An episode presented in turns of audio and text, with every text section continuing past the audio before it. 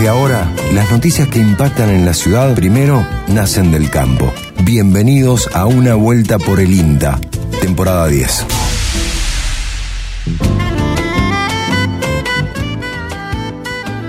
Bienvenidos, bienvenidas a otra vuelta por el INTA, el programa del Instituto Nacional de Tecnología Agropecuaria, que tenemos aquí eh, todos los domingos por Radio Universidad. El placer de compartir esta mañana junto a nuestra audiencia y saludo hoy al equipo completo.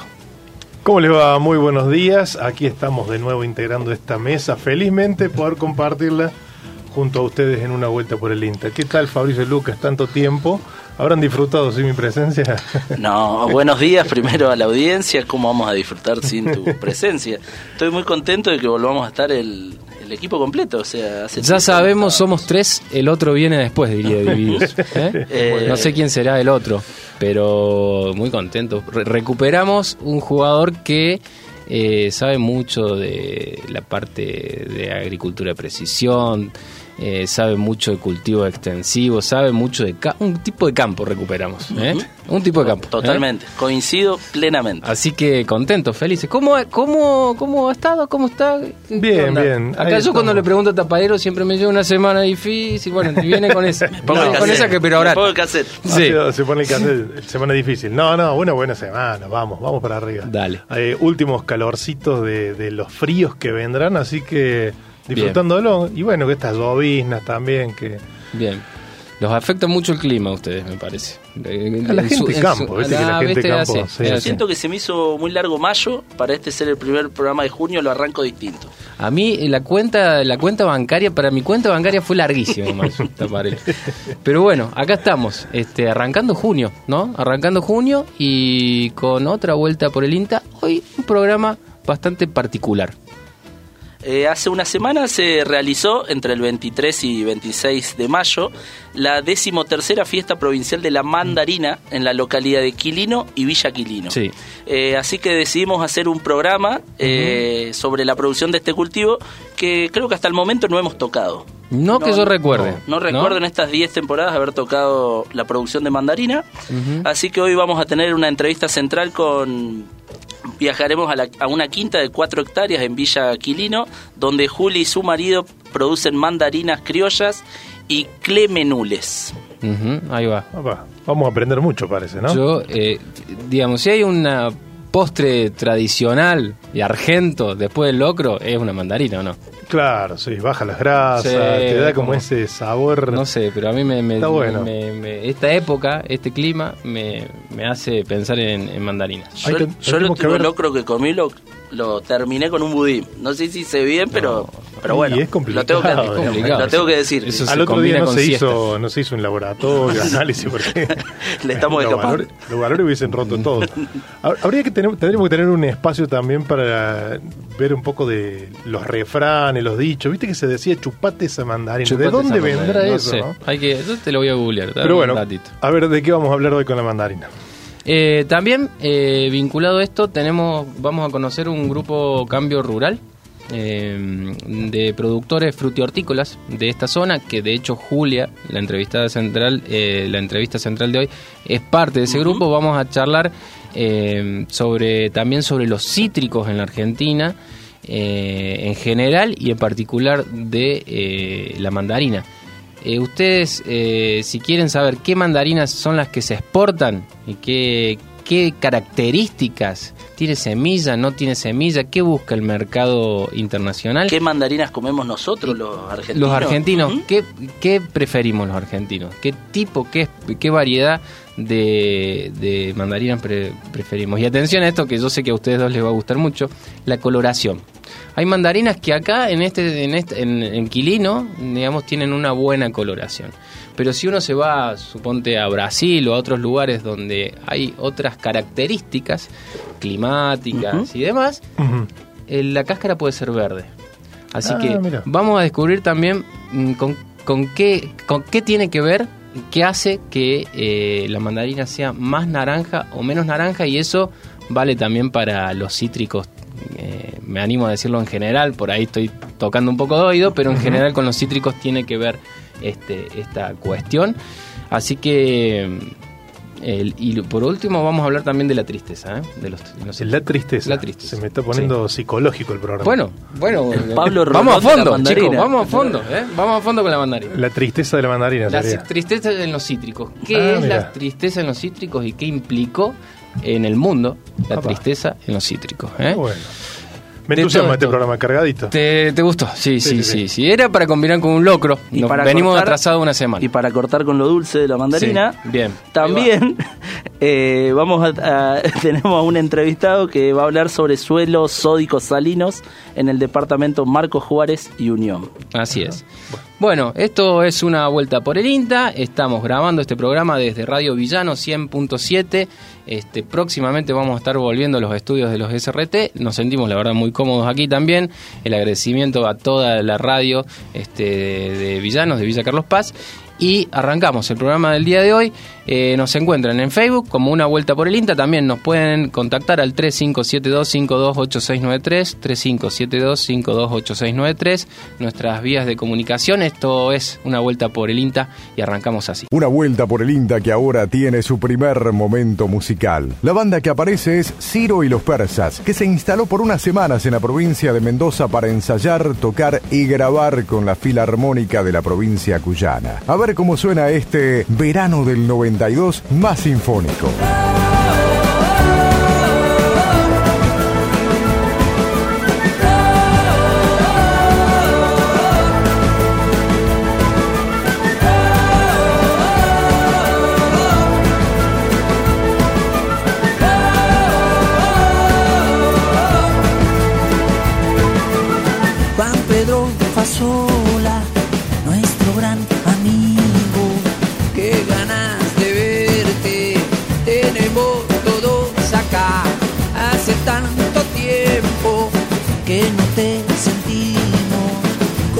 Contando aquel cuento de la buena pipa y va, Juan Pedro Fasola, nuestro gran amigo, qué ganas de verte, tenemos todos acá, hace tanto tiempo que no te sentimos, contando aquel cuento de la buena pipa y va, voy a quemar la piedra de tu locura,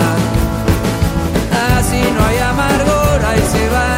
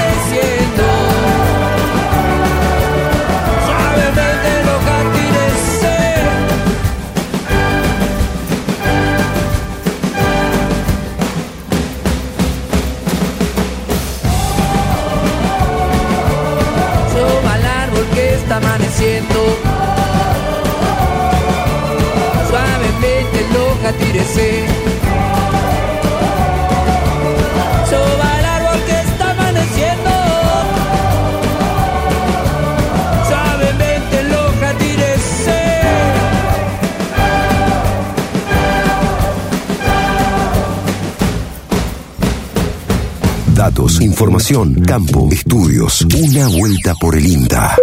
Betania Imeta, del área de suelos de INTA Marco Juárez, habló sobre los estudios que la experimental llevará a cabo sobre los suelos salinos sódicos del departamento Marco Juárez y Unión. La problemática de suelos salinos sódicos eh, en el departamento Unión y Marco Juárez, que son este, parte de lo que le corresponde al área este, de la experimental de Marco Juárez, eh, en, en función de un estudio previo que hemos hecho, en, pa- en parte base a, mi tesis de posgrado, eh, que los suelos tenemos una proporción del que el 40% de ambos departamentos posee suelos con algún nivel de salinidad o sodicidad. Posee complejos de suelos en donde, aunque sea uno o dos o, más de dos suelos que integran el complejo de suelos, poseen algún nivel de sales o de sodio por encima de los límites este, que se consideran salinos o sódicos. Entonces tenemos suelos dentro de esos complejos que tienen alta productividad, como suelos de la clase 1 Selimarco Juárez, mezclados en el mismo lote o en el mismo predio con suelos de clase 4 o clase 6. Entonces lo que se ve en esos ambientes es un manchoneo de los cultivos, tanto de soja, maíz o trigo, y también se ve en, suelos este, ganaderos, pero eh, puntualmente lo que lleva la, investigación es que este tipo de suelos con sales y con sodios se utilizan actualmente para el cultivo eh, agrícola, para lo que es soja, maíz o trigo. Las sales, por un lado, aumentan el potencial osmótico del suelo, lo que hace que el cultivo eh, le cueste más tomar el agua.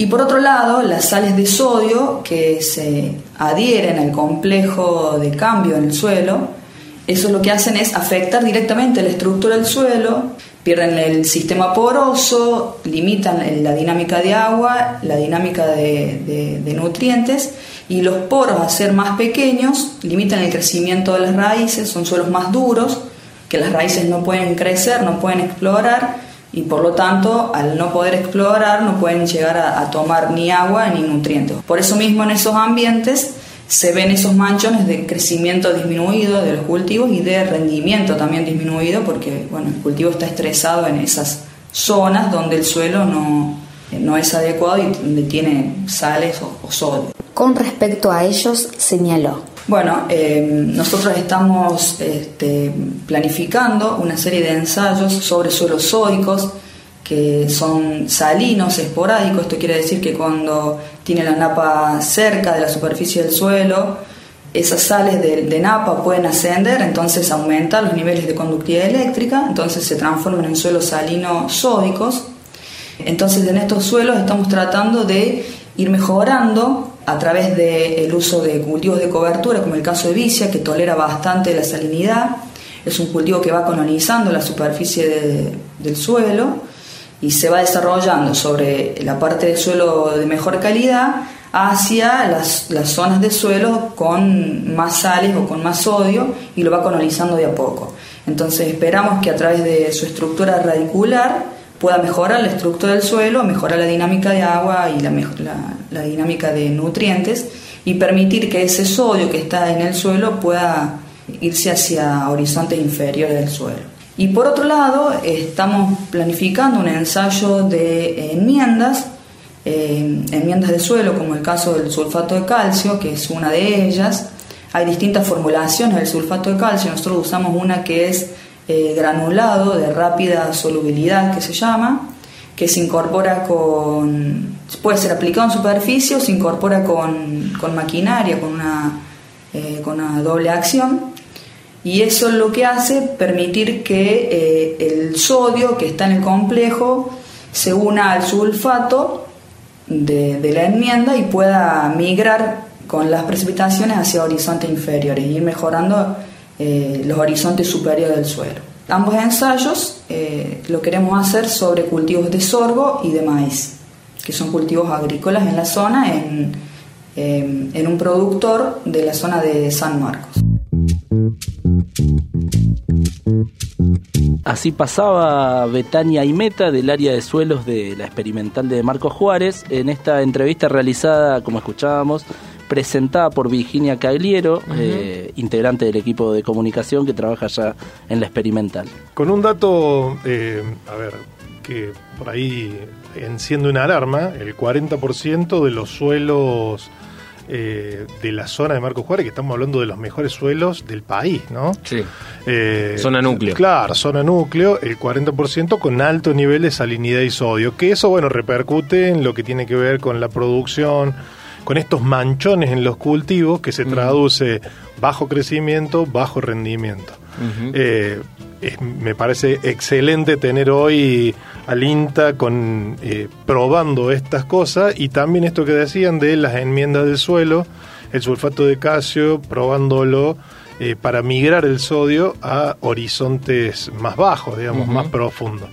Pero bueno, es una llamada de atención, una alarmita y por ahí el INTA cómo está trabajando eh, frente a esta realidad de los suelos. Sabemos que hemos tenido dinámicas en suelo y agua muy diferentes los últimos años. Recuerden que Hace unos años, atrás, hablábamos de la napa freática, que la napa que estaban arriba. Claro, de hecho que tuvimos en la zona de la estación Sí. experimental de Marco Juárez hasta árboles que se han secado por la cantidad de agua que había en el perfil y qué sé yo. Después sequía y ahora tenemos esto de, eh, bueno, sal y sodio en los horizontes de, de, de suelos de, de producción. Pero bueno, está, está volvió bueno el Bianco, tema. Taparelo, Volvió volvió, Bianco. No, ¿eh? no, no. Volvió Bianco y acá lo tenemos. ¿eh? Bueno, Chupate esa mandarina. Chupate esa mandarina. Vamos a comenzar a desarrollar, a desarrollar el tema hoy vinculado a la producción de, de mandarinas y de citricultura. En este caso, para meternos en, tena- en tema, vamos a, vamos a remontarnos a los años 60, 70, Ajá. ¿sí? Y vamos a hablar de la tristeza en los cítricos, qué es, de qué se trata y qué relación tiene con la producción en nuestra provincia. En esta primera parte, Patricio Páez Morón nos comenta un poco sobre esto.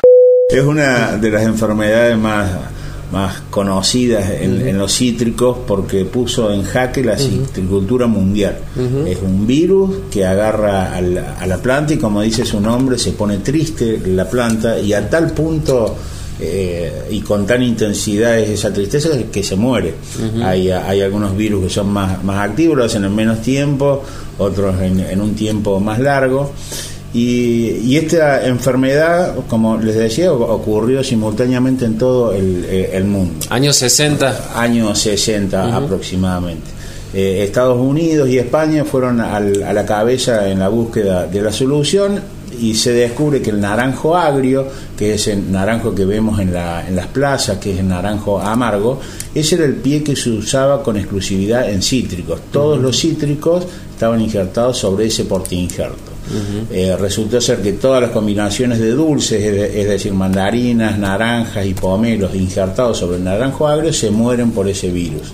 Entonces la solución fue encontrar otros portainjertos para comenzar la, la citricultura desde cero. Eh, hoy, hoy en día Brasil, para dar un ejemplo, está utilizando más de 50, 60 portainjertos, siempre para diversificar y que, bueno, si viene un- una enfermedad, eh, que va a atacar a una combinación específica, tengamos bien diversificados nuestros árboles y no, no se nos mueran. Quilino nos, nos encontramos cuando comenzamos a trabajar en los 90 con que no se habían cambiado esos pies, esos portainjertos. eh, y debimos empezar desde cero, Claro. eh, estudiando qué portainjertos se adaptaban a las condiciones de, de suelo de esa localidad en particular, eh, que está a 60 kilómetros de, la, de las Salinas Grandes, eso hace que sea más cálido y sea posible el cultivo de cítricos, pero también tiene un contenido importante de suelos, entonces debimos eh, estudiar, estudiar qué portainjertos se adaptaban a esos suelos y eran factibles de, de producir para diseñar una citricultura nueva en, en- en la localidad. ¿Qué, qué, qué particulares tiene eh, la zona? Bueno, la, la limitante de los cítricos son las temperaturas. Eh, si nosotros nos vamos hacia el Ecuador, eh, vamos a tener cítrico a- a- hasta, hasta el Caribe. Eh, pero ya más al sur no tenemos. Entonces, en la provincia de Córdoba hay dos lugares particularmente cálidos. Uno es Quilino, que está a 22 kilómetros de la Salina Grande, ya estamos cerca de Catamarca, y la otra localidad es Chancaní, que eso es en el noroeste de la provincia de Córdoba, hay una reserva natural y ya estamos compartiendo clima con los llanos de La Rioja. Es, es un lugar muy cálido que también ancest- ancestralmente se hacían cítricos, sobre todo naranja. Eh, bueno, en, Ch- en Chancaní no se dio esa reconversión varietal y de Portingerto como les hablaba y en Quilino sí se dio. Y eso ha hecho de que Quilino se, se desarrolle con las ventajas de producir en un clima seco, ¿no?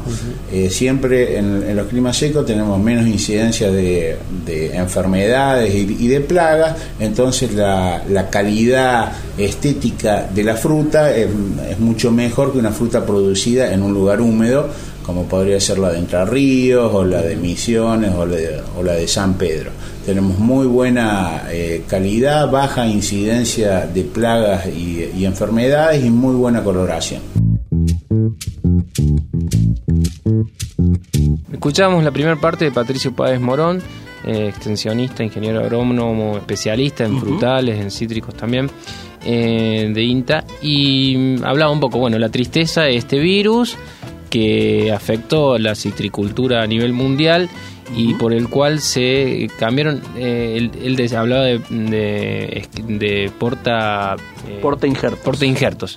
Eh, explicado muy torpemente en los cítricos o en muchas también en, lo- en los frutales muchas veces se utiliza una variedad que está adaptada al suelo de digamos eh, para que enraíce y, y que haga de pie le llaman el pie y se injerta una otra variedad que sea eh, productiva, digamos, que tenga características productivas, ¿no? Es una técnica que se utiliza mucho, hemos hablado de alguna vez en este programa de lo que es el la técnica del injerto y demás, a eso se refería Patricio cuando decía que se tuvieron que cambiar todos esos pies porque ese virus, la tristeza, eh, afectó a todos los cítricos a nivel mundial.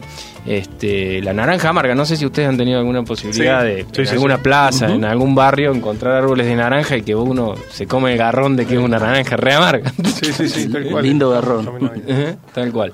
Bueno, eh, vamos a escuchar un poquito de música ¿eh? y retornamos. Cuando volvamos, seguimos hablando un poco sobre la producción de cítricos y la mandarina.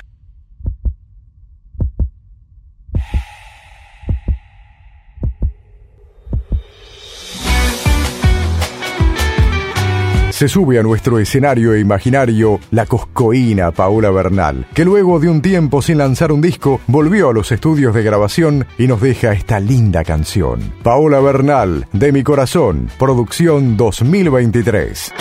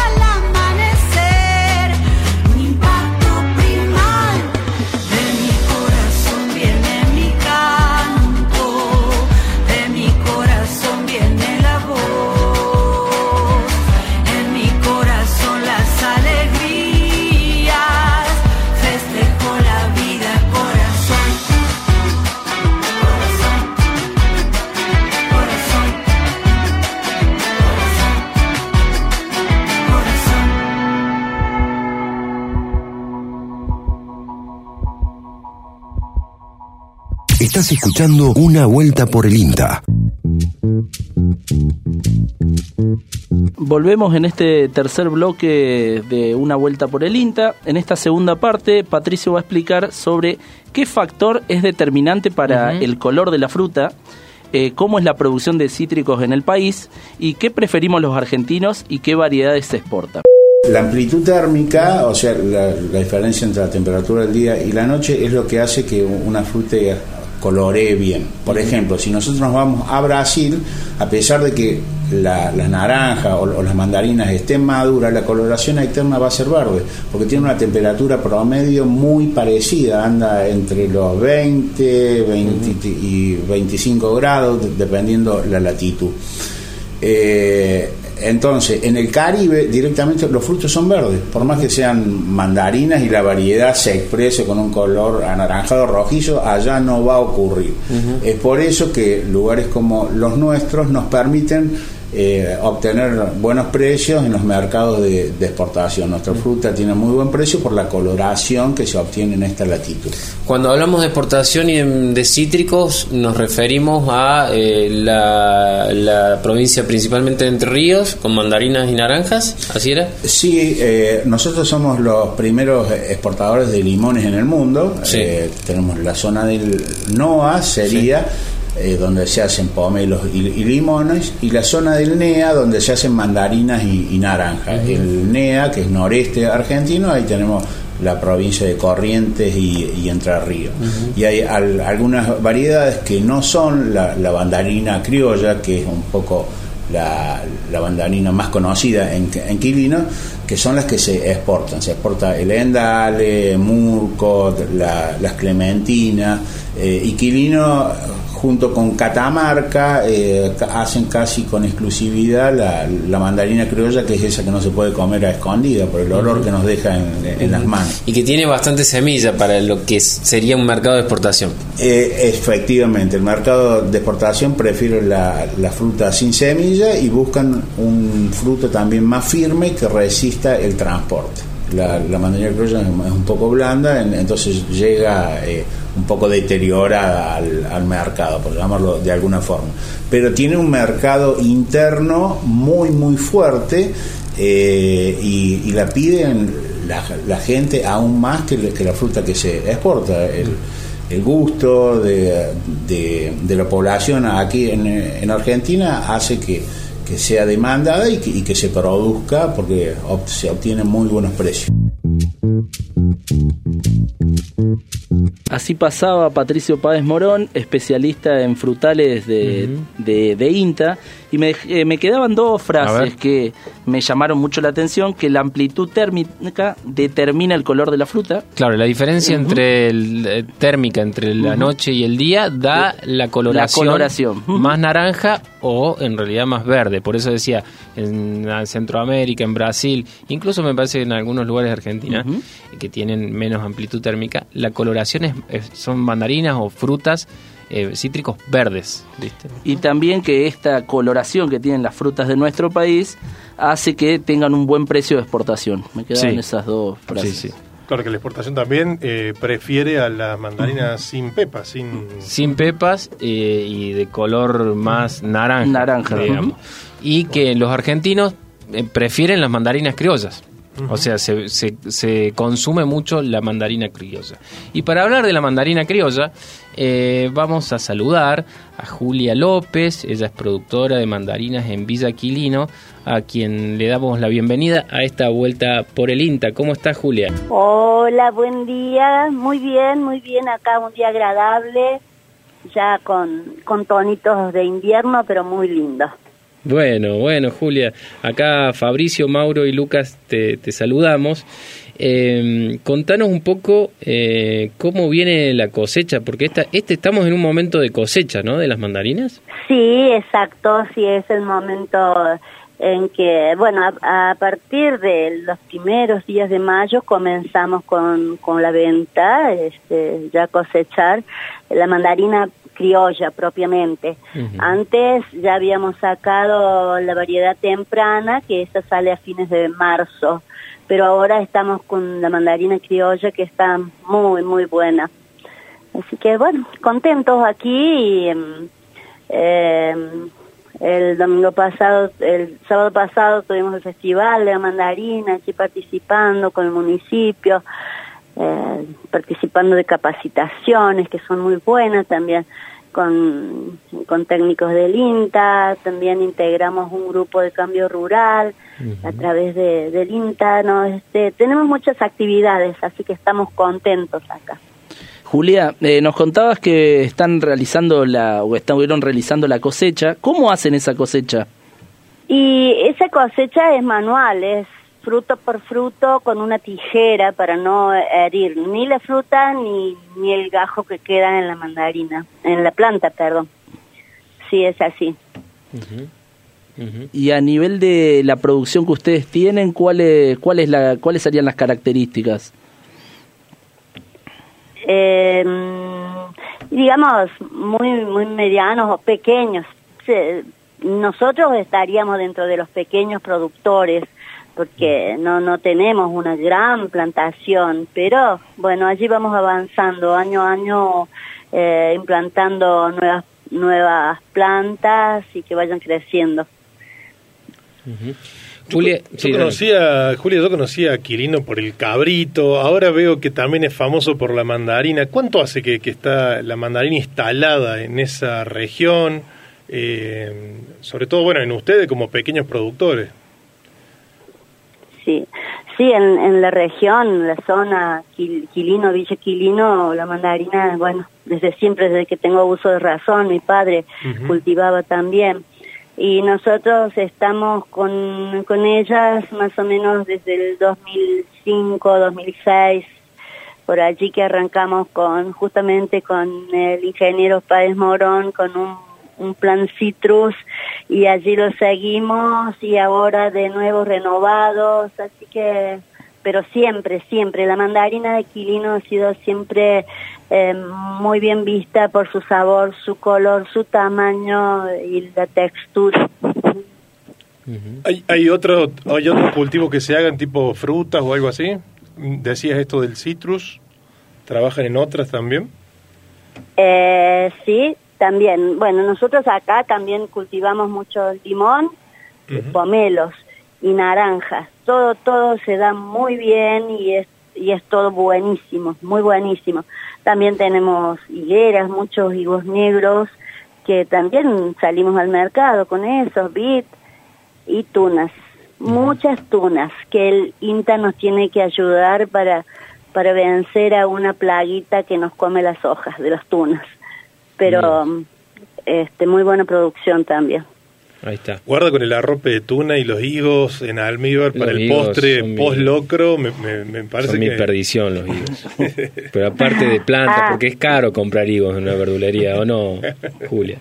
Hay que tener En la dinero. verdulería muy caros, pero yo los invito a venir allá el 15 de enero, de 15 en adelante, y van a poder degustar tantos higos ricos, y también preparamos higos en almíbar, preparamos la mermelada de higos, preparamos el arrope de tuna con, lo- con la tuna que va quedando, mandamos al mercado y lo que queda también hacemos arrope. Somos, somos muy trabajadores por la zona.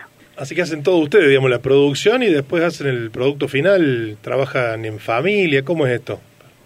Sí, también mucho, mucho, este, aquí, mira, somos muy trabajadores, mi marido y yo, en todo. Él hace muchos dulces.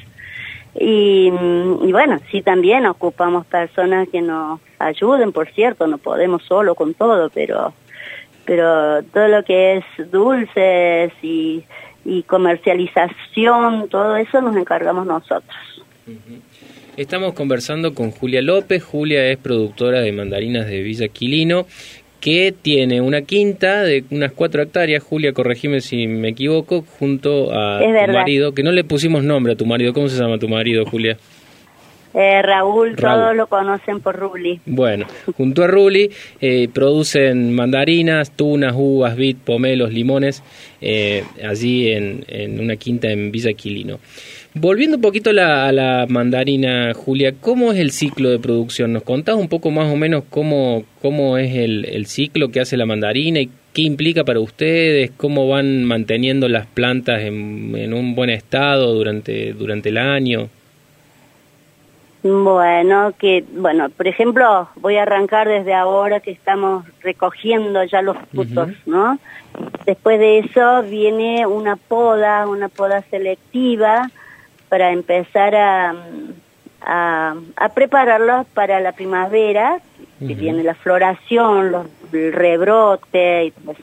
Y bueno, sí, siempre siempre es estar arriba de nuestras plantitas, cuidándolas, sacándoles eh, lo feo o mirándole algún algún bicho eh, y también mucho riego, eso es fundamental que tengan mucha agua las plantas, no descuidarlas, este y así la tierra de ver que, que se mantenga el, un mantito fértil arriba. Eh, sí, son muchos cuidados porque aquí el- nuestra agüita no es del todo buena, tiene un pH muy alto, entonces tenemos que estar cuidando nuestras plantas de que de que les hagan el agua, eh, protegiendo su, la tierra, ¿no? En eso. La Pero princi- es todo el tiempo trabajar, trabajar, es muy entretenido.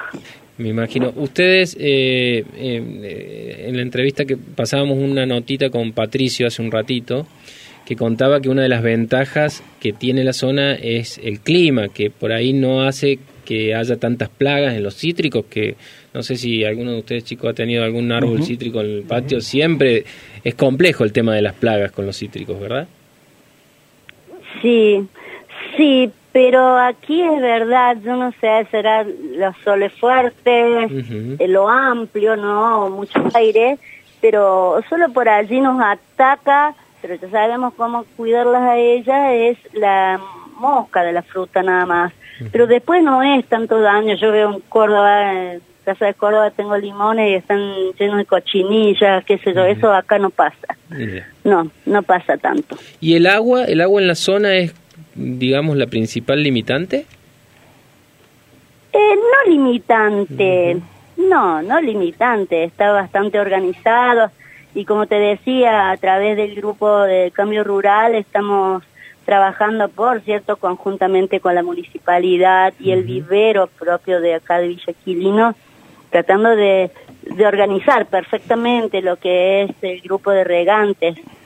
Pero allí vamos, vamos bastante bien. Bien. Y a nivel de la comercialización, ¿dónde, dónde venden la fruta?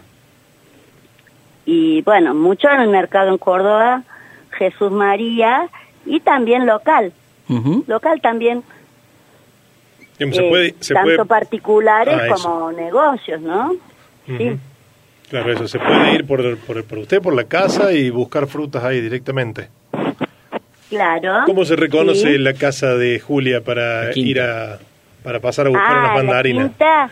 Sí. Ah, es muy fácil porque de la ruta 60 está aproximadamente 500 metros sobre la avenida que va a la villa de Quilino. Ya es villa de Quilino, pero que lleva propiamente al pueblito, ¿no? Claro. Y bueno, nuestra nuestro ingreso se llama el encuentro, nuestro ingreso tiene una entrada de pinos, están las mandarinas al frente, es una de las quintas así que están a la vista, saltan a la vista. Sí. Muchísimas gracias Julia por este contacto, por esta conversación tan amena y bueno, eh, no vamos a seguir acá en este programa eh, hacemos muchas promesas de vamos a visitar, vamos a visitar, pero este, está agendado, este, esta invitación está agendada.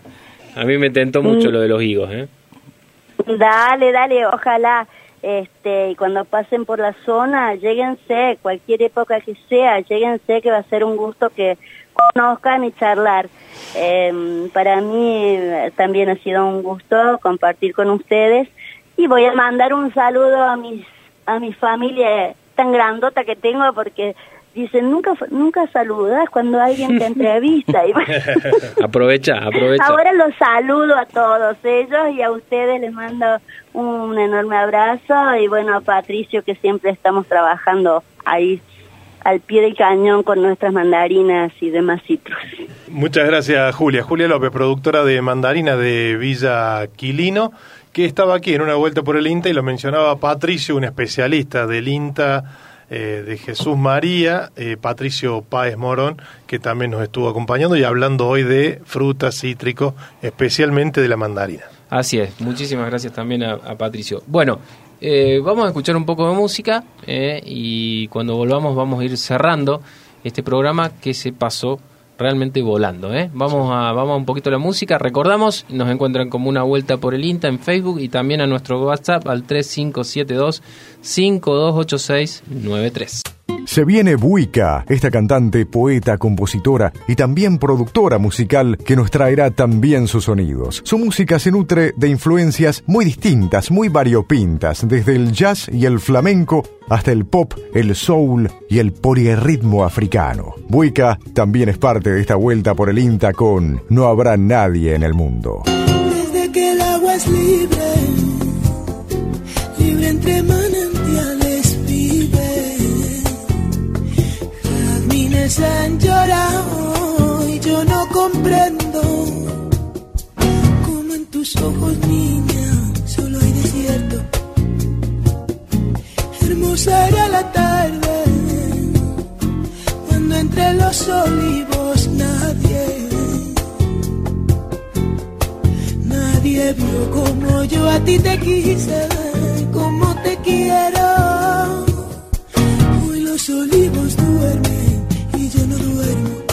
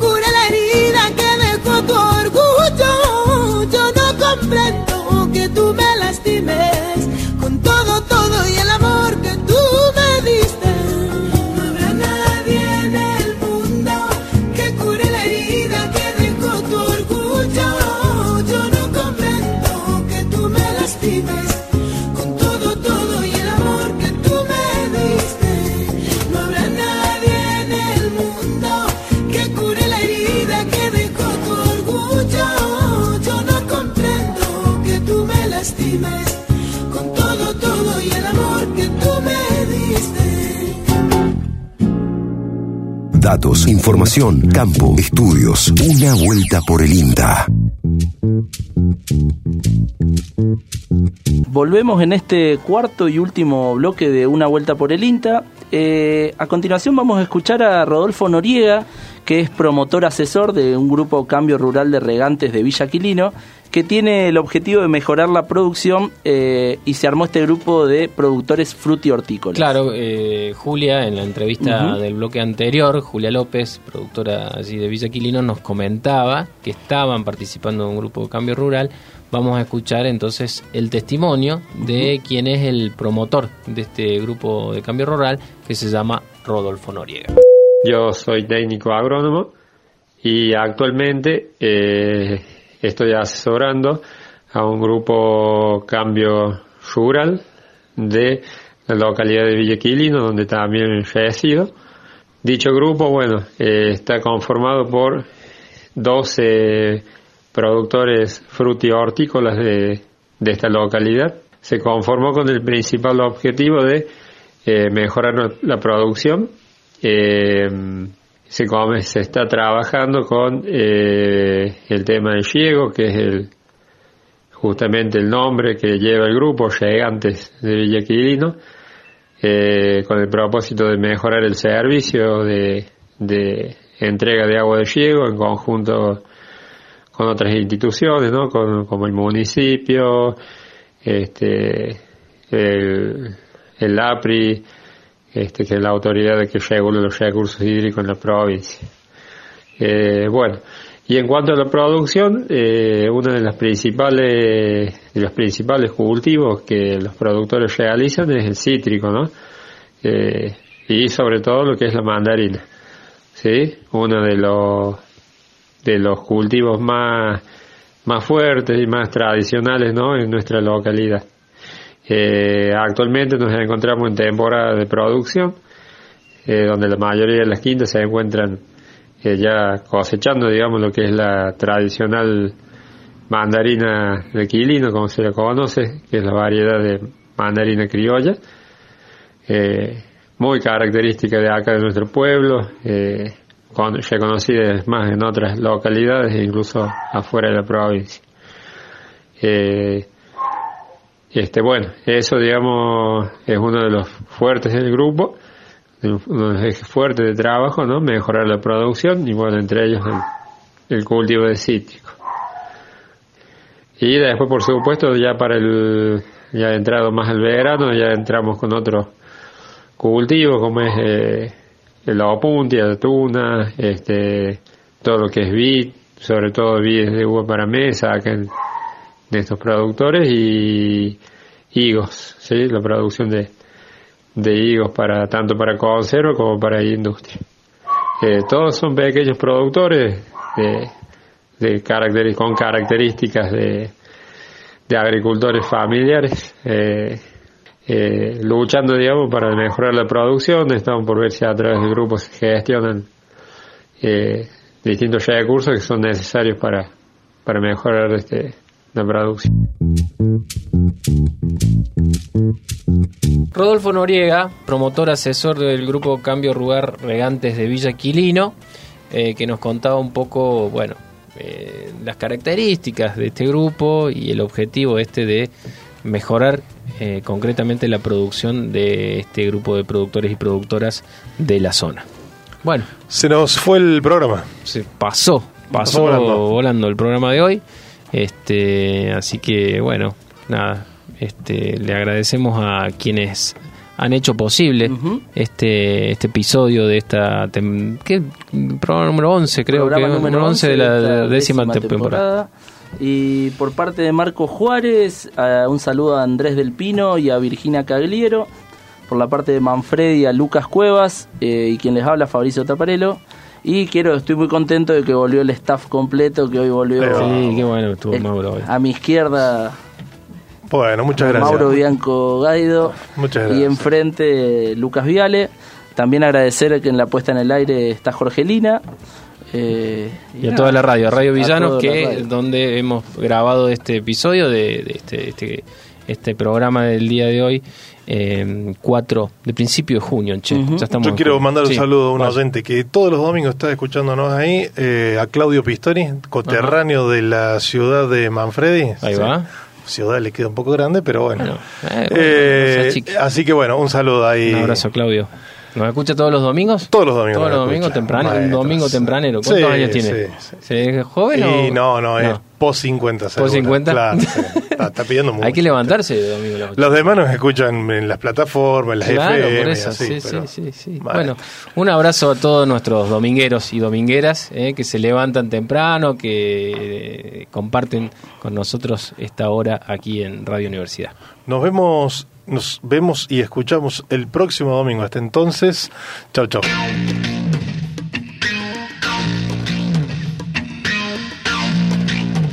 Viajamos ahora hasta 1991 y nos ubicamos en Irlanda, en la ciudad de Dublín para ser más exactos. En ese año, la banda U2 lanzó un nuevo material llamado Achtung Baby, Atención Nena sería en castellano, un disco que también fue la carta de presentación para una exitosa gira mundial. U2, de maneras misteriosas.